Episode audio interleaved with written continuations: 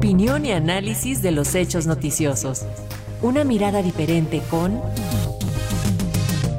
Marta Singer Sochet.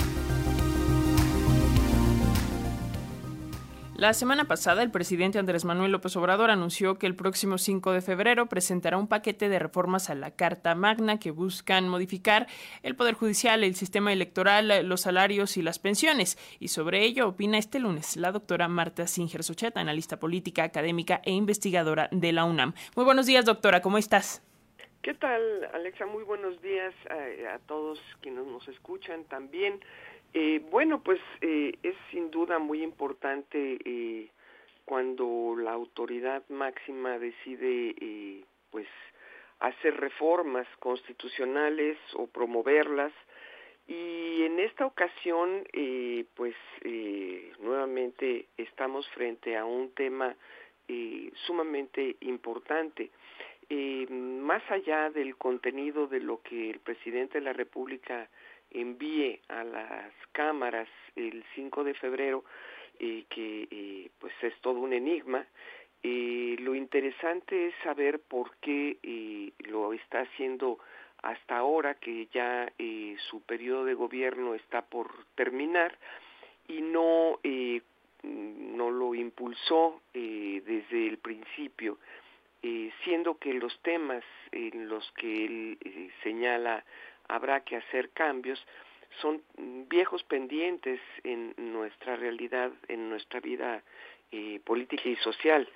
Eh, para nadie eh, son ajenos las temáticas a las que están dedicadas esas reformas, es decir, no son cuestiones que de pronto se haya descubierto que son de interés, sino que son, eh, sin lugar a dudas, muy viejos pendientes pero pues ciertamente se dejaron para el final, final, final.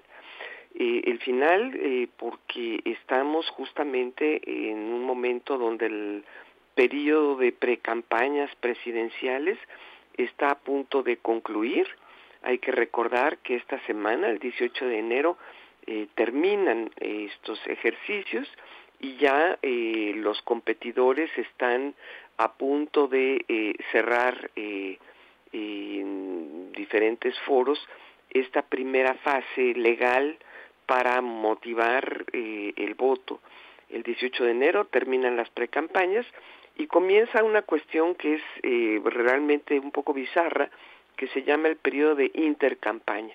Antes de que los candidatos y las candidatas, sobre todo las candidatas, vayan a comenzar su periodo de campaña electoral el primero de marzo, tenemos un espacio eh, largo entre el 19 de enero y el 29 de febrero, en donde eh, los eh, partidos, los competidores, las competidoras, eh, pues no pueden hacer eh, campaña electoral, no van a poder difundir propaganda electoral y sin embargo van a tener que tener eh, motivos para que la gente eh, pues no se le olvide que eh, eh, va a haber elecciones.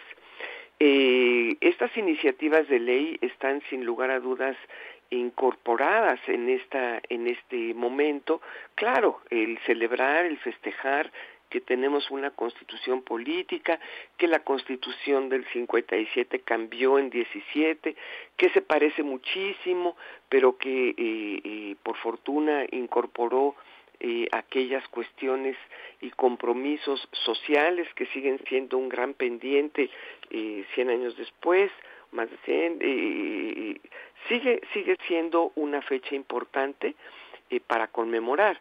Eh, no obstante, ¿por qué enviar estas iniciativas el 5 de febrero?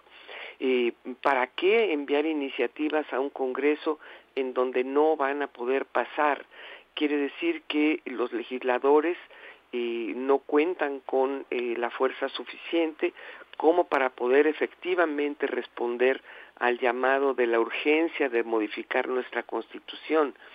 Eh, eso me parece que eh, está inscrito y no podemos dejar de verlo como un tema eh, de campaña en donde eh, eh, el debate político de una cuestión sumamente seria quizá se convierta en la agenda de debate sobre el futuro de nuestro país, sobre el programa de gobierno que eh, los mexicanos y las mexicanas deseamos.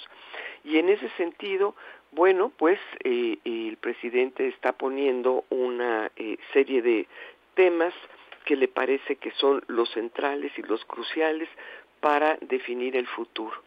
no sé la oportunidad que signifique para la propia eh, candidata de Morena. Ella tendrá que expresarse en su momento sobre estas reformas y si las tomará o las dejará como el eje de su campaña, porque ahí van a estar, ahí van a estar presentes eh, durante todo ese proceso y quizá, como lo anunció hace pues mucho tiempo, eh, quizás un año el presidente de la República, el tema de la reforma al Poder Judicial incluso se pueda proponer como un asunto para discutir en una eh, en un ejercicio de participación directa en un ejercicio de eh, plebiscito, de referéndum, en donde la ciudadanía se eh, pronuncie. sin lugar a dudas, el marco electoral para desarrollar el debate político en nuestro país obliga a ejercicios pues tan barrocos como el de enviar un conjunto de iniciativas que reforman de manera profunda la vida política y social mexicana a eh, el momento en que cierra eh, prácticamente el sexenio.